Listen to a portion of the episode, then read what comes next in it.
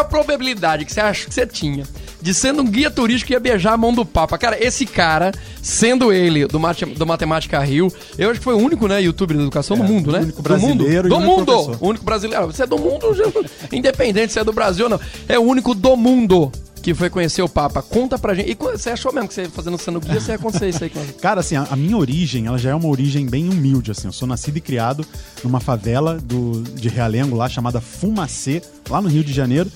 Nascido e criado nesse ambiente, a gente não tem perspectiva, né? Eu não tenho nenhum conhecido meu, é, ninguém que eu poderia ter como exemplo de pessoa que venceu através da educação e tudo mais. Não tinha esse exemplo. E aí eu, eu sempre gostei muito de matemática, né? estudava aquele assunto, até que eu resolvi me eh, virar professor, para desespero do meu pai. E aí, eh, com isso, abri o canal do YouTube depois, e esse canal foi ganhando organicamente seguidores, visualizações, o YouTube me descobriu. Eu ganhei um concurso do YouTube chamado Creator Camp em 2013. Aí fui para os Estados Unidos, aprendi a filmar melhor, comprei mais materiais. Até que chegou 2016, e aí eu tava com dor de dente, fui ao dentista, e o meu gerente, quando o teu canal fica grande, você fica chique, ganha um gerente e tal. O gerente me ligou, quer conhecer o Papa? Eu falei, quero. Aí beleza, pum, caramba. Aí quando eu cheguei em casa, tava tudo, teu e-mail lá explicando tal. Na semana seguinte, tava lá com o Papa, tirando uma onda com a cara dele, falando do Maradona. Conhecer o Papa, gente, e foi perguntar da mãe do Maradona. Da, da mão. Da mão, ah, da mão. Eu entendi da mãe. Quando eu, tava, quando eu tô aqui A- fora do ar, a eu entendi. mãe eu nem conheço. Ah, tá, pelo amor da mão do Maradona. É, porque ah, foi... sim, isso é verdade, né? Por Isso. causa do gol. Vai, Eu lembrei agora. Pô, pera aí, eu não sou tão ligado a futebol. Calma aí, pô. em Cada um na sua. 86 ele fez um gol aí. de mão. Cada um, cada um na sua. Aí Cada eu um perguntei. Papa, é verdade que a mão do Maradona na Copa foi a mão de Deus mesmo? aí ele falou assim, cachaça é água. Muito bem. olha, E aí a mão ficou abençoada. Em 2017 eu fiz esses vídeos no Facebook, bombou. Começa agora, Ponto de Convergência, com Fernando Peron e Alberto Antunes. Senhoras e senhores, sejam bem-vindos. Começando mais um Ponto de Convergência, Alberto. Olá, galera. Satisfação estar aqui com vocês. Roberto, todo mundo ávido, todo mundo veio aqui agora, colocou nesse horário pra ver esse programa porque eles querem saber do que é que a gente vai falar hoje. Hoje a gente vai falar de um tema que é bastante contemporâneo, né? Educação em plataformas digitais. Muito bem, muito bem. Um caso focado no Google hoje, né? Focado no Google. E, Alberto, você trouxe uns números aí pra falar um pouco sobre o, hoje o que, que o Google faz, principalmente pra educação aí, né? Isso, dado bem interessante que 9 entre 10 já usaram o YouTube para aprender. E aqui no Brasil, segundo país em consumo de videoaula. Pois é, esses dados são do Growth Google, então se você quiser pode colocar lá Growth Google, você vai saber desses dados. Cara, imagina que assim, a gente tem uma plataforma que é pra entretenimento, a gente tem noção de que 10, 9 entre 10 pessoas já entraram no YouTube. Agora sim também, entrou pra aprender de tudo, né? É, é, é, eu acho que os convidados vão falar melhor sobre isso, que a pessoa entra pra aprender desde cortar a unha até é, engraxar o sapato. Mas a gente vai falar sobre educação focada mesmo. A gente tá com três feras aqui e ó, são feras mesmo. Seguinte, Alberto, vamos lá. Eu vou apresentar um e você apresenta o outro. Eu vou, eu vou começar com esse aqui, ó. Cara, eles juntos, olha só, dá uma olhada nisso aqui. Eles juntos têm mais de 5 milhões de pessoas nas suas plataformas. Gente, 5 milhões de pessoas, dá quantas cidades mais ou menos aqui de Alagoas tem 5 milhões de cidades? Umas 10? Por aí, né? Os caras conseguem popular uma cidade tranquilamente tranquilamente, só com o que eles têm ali ensinando. Olha que diferença, né? Que a gente pensa que o pessoal só vai pro YouTube pra fazer bagunça, mas não. Eles é, ele é Ives Urquiza e ele tem um canal chamado Física Total. Seja bem-vindo, Ives. Seja muito bem-vindo aqui no Ponto de Convergência. Obrigado, Peron. Um prazer estar aqui. Temos mais um convidado bem especial, esse o Rafael Procópio, do Matemática Rio. Fala galera, tudo bem? Prazerzaço. Olha, tem mais um é carioca também, né?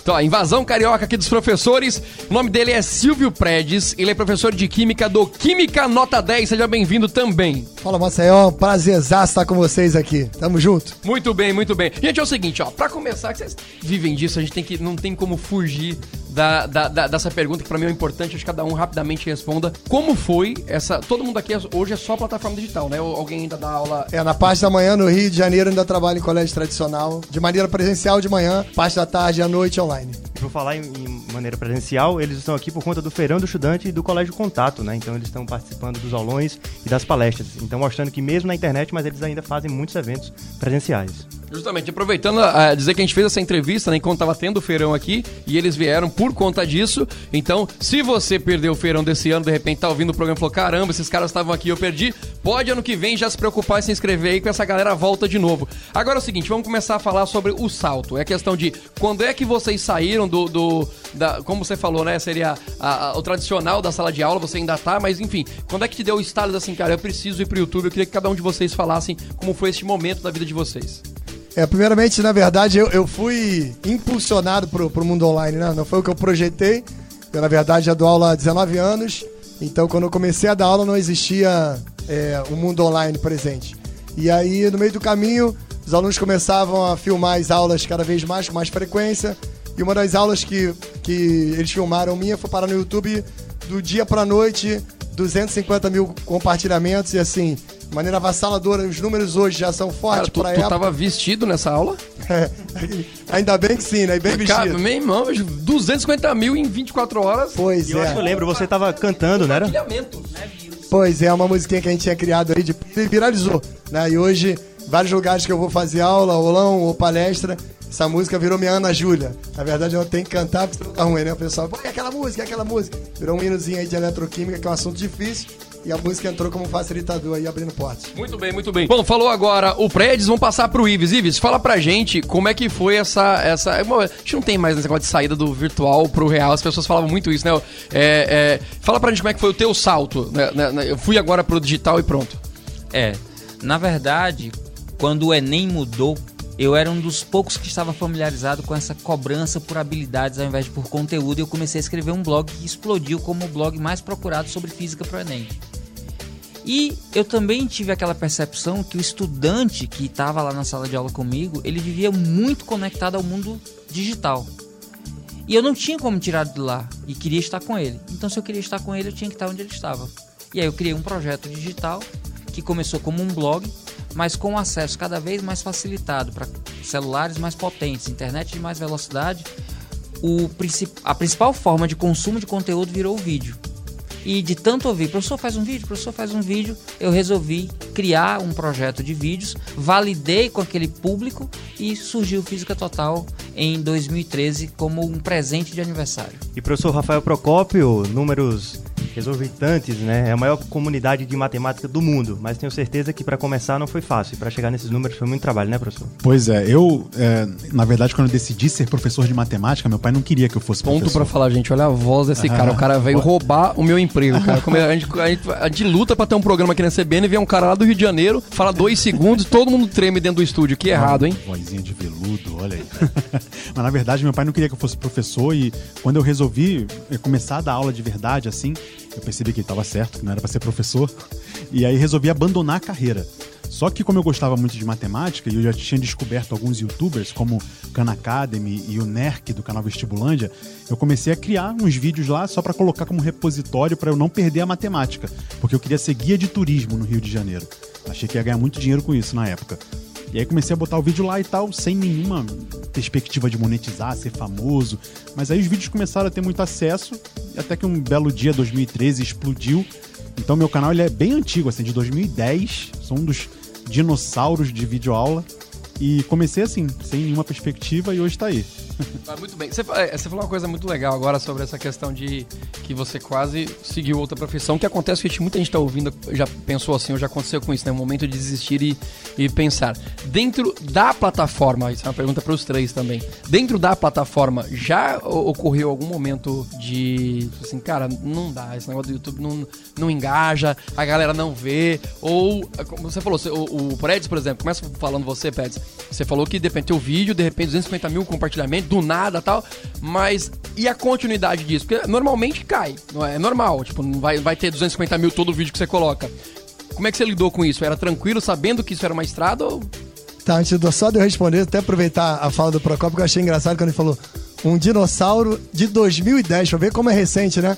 Porque ele tá remando lá de trás, em 2010, onde praticamente começou essa ideia aí. Esse meu vídeo que eu te falei foi de 2012, então estamos- falando do universo bem recente da gente e ainda com uma perspectiva muito grande em cima disso. É lógico que nem todo vídeo que a gente vai postar vai ter um acesso lá em cima, mas os vídeos que a gente já posta hoje já tem uma qualidade infinitamente melhor que a gente fazia lá, porque a gente já começa a aprender desse mundo também. Era um mundo muito novo para todo mundo, onde era um, um, crescimento meio desordenado de cada um, e hoje em dia já é bem projetado, é bem pautado numa série de, de, de ferramentas da educação. Então o alcance para o aluno é bem melhor, porque ele aproveita do vídeo é, é bem melhor e, e eu já vejo já vários alunos hoje fazendo mais uso da, do ensino online do que até propriamente do, do, ensino presencial, né? Muitos abrem mão de um curso presencial para estar tá assinando uma plataforma e estar tá se preparando, como já acontece com o concurso público há muito tempo, né? Quem vai fazer a área do direito, já de repente já prefere fazer uma plataforma online do que a presencial, isso já começa a migrar também para o ensino médio cada vez mais. Bom,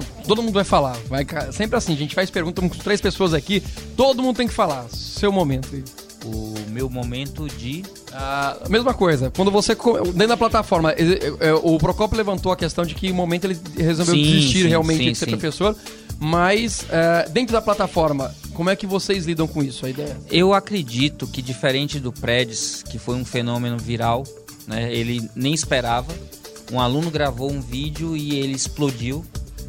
E diferente do Rafael, que teve uma, uma caminhada totalmente orgânica, eu, eu projetei o que eu queria fazer.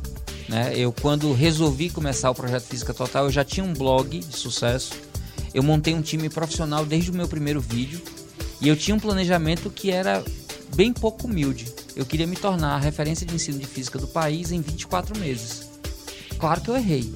Eu só precisei de 13. É, eu, ia perguntar, eu ia perguntar agora é, é. sobre, sobre justamente isso. Mas você já falou, não precisava estar ok. É, eu precisei de 13 para virar o canal de referências, né? E aí, daí vieram os próximos passos, por conta da, da minha relação com a comunicação. O pessoal de fora começou a perceber que tinha um cara lá no Nordeste fazendo bastante barulho, puxou para perto. Participei do lançamento do YouTube Educação. É, semeei a ideia dos embaixadores junto com o Rafael, com o Nerk, com o Paulo Valim então, desde 2013, o projeto era um projeto que estava estruturado. Cabeça de engenheiro, né? Eu pensei o que é que eu queria, como é que poderia ser feito, peguei as pessoas para montar um time que tinham habilidades complementares às minhas e toquei o barco já com aquela visão de onde eu queria chegar. E aí as coisas foram acontecendo e continuam acontecendo porque a gente está sempre procurando o próximo passo. É, comigo o esquema foi um pouco diferente né, do Ives. O Ives começou profissional e tal. E eu não, eu comecei lá colocando meus videozinhos como repositório, como eu falei. E aí, eu, como eu gosto muito de audiovisual. Desculpa interromper, ah. mas esses vídeos antigos, hoje os youtubers de entretenimento estão fazendo repost de vídeos antigos, né? Como é que você se vê esses vídeos antigos? O que é que você acha dele? São os piores, assim, que, em, termos, em termos de qualidade não, não técnica. Fazem aqueles reviews do tipo assim, o pior vídeo que eu já gravei na vida, e São, aqueles é. videozinhos no começo. Porque na época, assim, não, não sabia como me apresentar, dar aula para uma câmera, é muito diferente, né? E aí é, são os piores. O conteúdo é ótimo, mas o, a forma da apresentação. Mas assim, os vídeos. perguntar isso, estão lá ainda? Estão, estão no canal. Tira, Nunca tipo, deletei. Você, você, não, você não deu um reboot, né? vou pegar os vídeos antigos e gravar de novo, não? Nunca deletei. O primeiro vídeo, foi, o primeiro vídeo seu foi aquele da, da Praia do Meio, né? Foi, é, foi, é o vídeo mais idiota possível. Ah, essa, olha só como é que a matemática tá em tudo. Essa praia aqui é praia do meio por causa da matemática. Nada a ver, né? Aí... Meio, Exato. E aí eu, é, eu, eu comecei. Deu é, deu certo. E eu, eu, comecei desse jeito. E de repente eu fui aprendendo, porque eu gosto muito de audiovisual, fui aprendendo a mexer em câmera e tudo mais. E aí melhorei meu formato de vídeo, bombou. E aí eu sou um cara que testo muito também, né?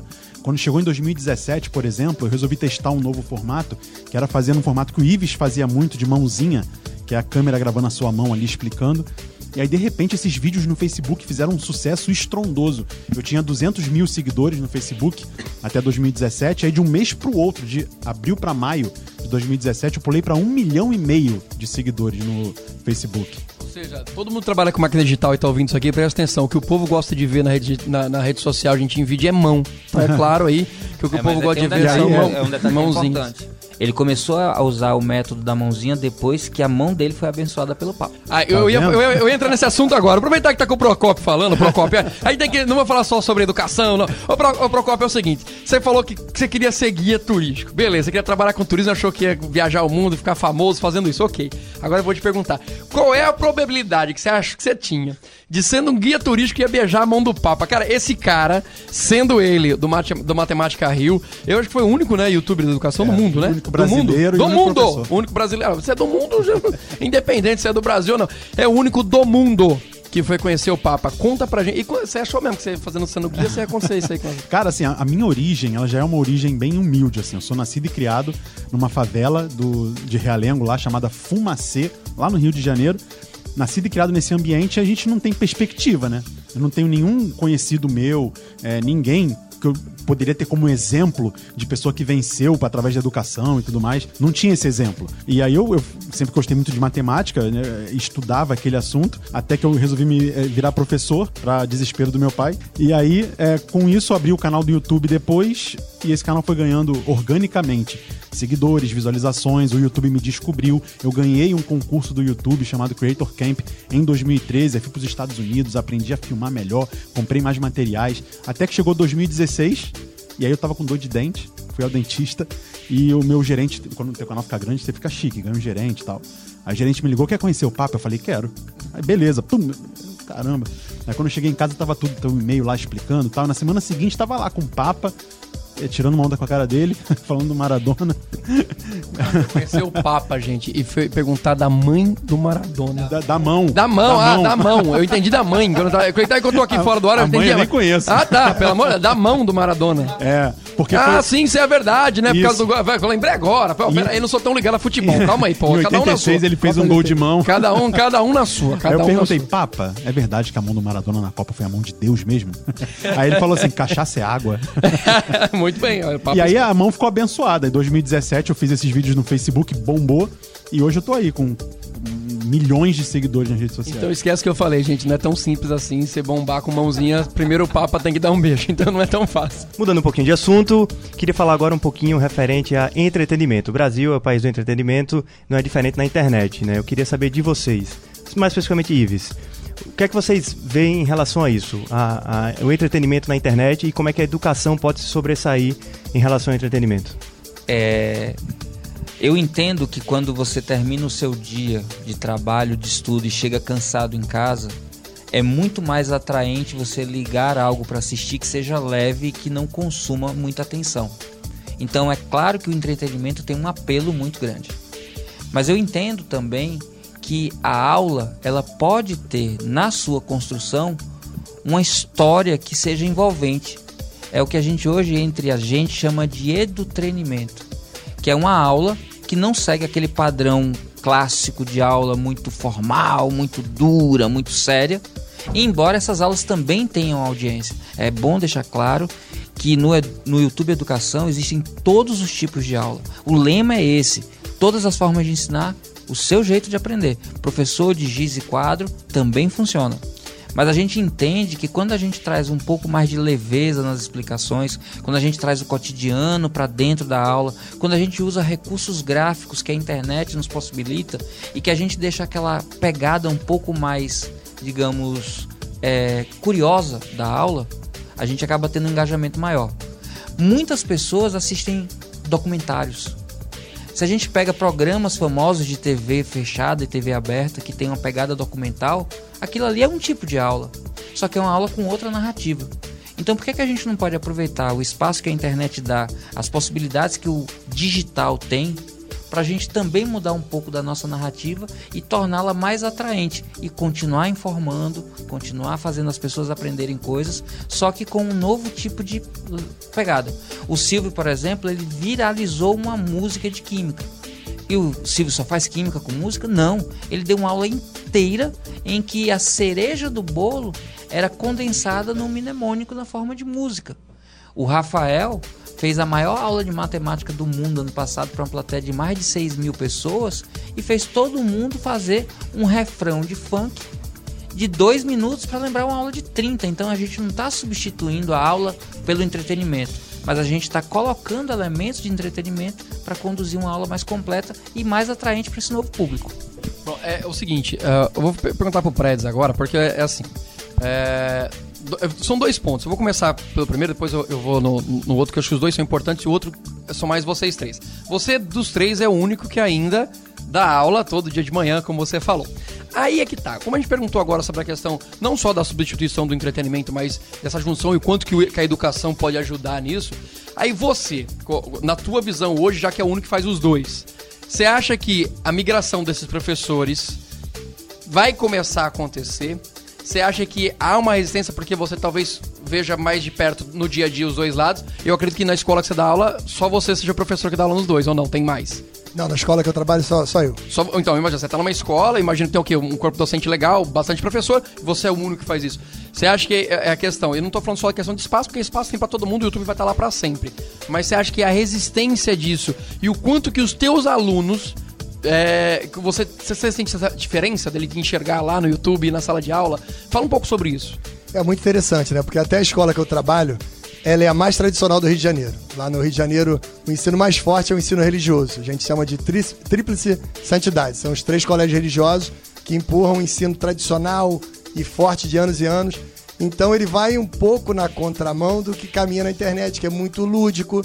Então, assim, o Silvio Prédio do Química Nota 10 faz um trabalho bem diferente daquele Silvio Prédio do colégio tradicional de sala de aula. E os alunos? Pois é, mas eles entendem que você tem que respeitar a instituição que você trabalha. Então, não tem como você fugir do, do, do que é apresentado para você, que é uma, uma proposta que já acontece há 70, 80, 90 anos. Você tem que respeitar aquilo. É lógico que ser tradicional não é ser um cara extremamente quadrado. Você pode levar uma química cada vez mais contextualizada, mas algumas ferramentas que você utiliza no mundo online não, não se fazem presente na sala de aula. Por exemplo, o uso da música é uma ferramenta que às vezes é interessante para descontrair, a gente não. Mas não na escola você uta- utiliza Não. de, não utiliza de música. Não, não, não. Mas o teu aluno, quando eu perguntei sobre os alunos, não é questão de como você. Porque assim, até o momento você está falando do seu ponto, da questão de como você se porta na, na instituição que você respeita e trabalha lá, acredita, há muito tempo. Eu digo a questão do, do aluno. O mesmo aluno que está na sala de aula, te vê na internet, ele já chega lá, ele não chega pros outros professores assim, professor, chega pra você, e aí, professor, dá aquele tapão nas costas, e breu. Isso acontece, esse tipo, essa, essa, essa confusão? do- como é que você segura os alunos na. na pô, peraí, cara, que não, vamos regular. Não, eu sou um cara extremamente extrovertido até no meu dia a dia e a relação com meus alunos é uma, uma relação bem aberta, né? Não é porque é uma escola tradicional que a gente não, não, não tem essa parceria com o aluno. Acho que o ensino é uma parceria muito forte. E tem essa relação, mas ele também entende que para a instituição, algumas coisas que são feitas no mundo online ou no mundo dos aulões que a gente se apresenta em vários estados, acaba não, não fazendo parte da rotina dele dia a dia. Mas que eles acompanham o tempo todo, sim. São alunos meus presenciais que estão acompanhando também as aulas online e acompanham nossa rotina o dia todo. Por exemplo, o fato de a gente estar gravando hoje aqui. Pô, já, daqui a pouquinho a gente vai postar, os alunos já estão mandando mensagem pra cá, para bacana, tá em Maceió. Então Tem, tem, tem- algum aluno já chegou e disse assim, professor, você é mais legal na internet, pô. Como- já vem o Ivo levantar a mão. eu trabalhei aqui em grandes cursinhos, né, no Nordeste. E na época da minha transição, eu escutei mais de uma vez o aluno chegar, professor, caramba, sua aula é muito melhor na internet do que aqui. Aí eu disse, eu acho que não. Eu acho que você é melhor aluno na internet do que na sala de aula. Quando você vai na internet e lá dá atenção ao professor, você tem muito mais facilidade de compreender o conteúdo. Me dá aqui na sala a atenção que você me dá na internet e você vai ver que aqui eu dou show junto com você. É verdade, até porque na- dentro de sala de aula, o estudante normalmente ele tem muitos elementos que podem distraí-lo, né? Muita coisa pode distrair o cara ali, uma conversa paralela tal. E ele não dá aquela atenção ao professor. Já na internet, não. Ele te escolheu. Ele falou, pô, agora, nesse instante que eu tô aqui, é o instante que eu mais quero aprender física e eu escolho o Ives Urquiza. É o professor que eu mais gosto para aprender física. Ele que te escolheu. E, aí, e ali ele tá num, num ambiente isolado, prova- provavelmente sem nenhuma outra distração, a não ser as abas da, da internet, que é, é bom que você evite também, né? E aí a dedicação exclusiva ali à aula, você olhando ali o professor dando aula, interagindo com a videoaula, também é é interessante não ficar só na passividade, né? O cara ficar ativamente resolvendo as questões, fazendo anotações. Tudo isso contribui para que você é, e os seus alunos tenham mais sucesso até na internet do que presencialmente. A tecnologia não vai substituir o professor. Agora, o professor que domina a tecnologia vai ter sempre mais destaque do que aquele que abre mão dela. Alberto, vamos ficando por aqui, o ponto de convergência. E ó, que hoje foi um programa tranquilão, né? Não teve muita coisa pra se converger, porque nós já estamos convergidos aqui desde o início da conversa. É verdade. Então, senhoras e senhores, fica por aqui mais um ponto de convergência. E Não esqueçam de ouvir o podcast Ponto de Convergência e também na CBN. Os horários são sempre divididos, então fique ligado que a programação vai falando pra você. Pode ser no sábado, pode ser na sexta. Fique ligado pra ouvir o ponto de convergência. Valeu, Alberto. Um abraço pra todo mundo. Muito obrigado, forte abraço, até uma próxima. Valeu!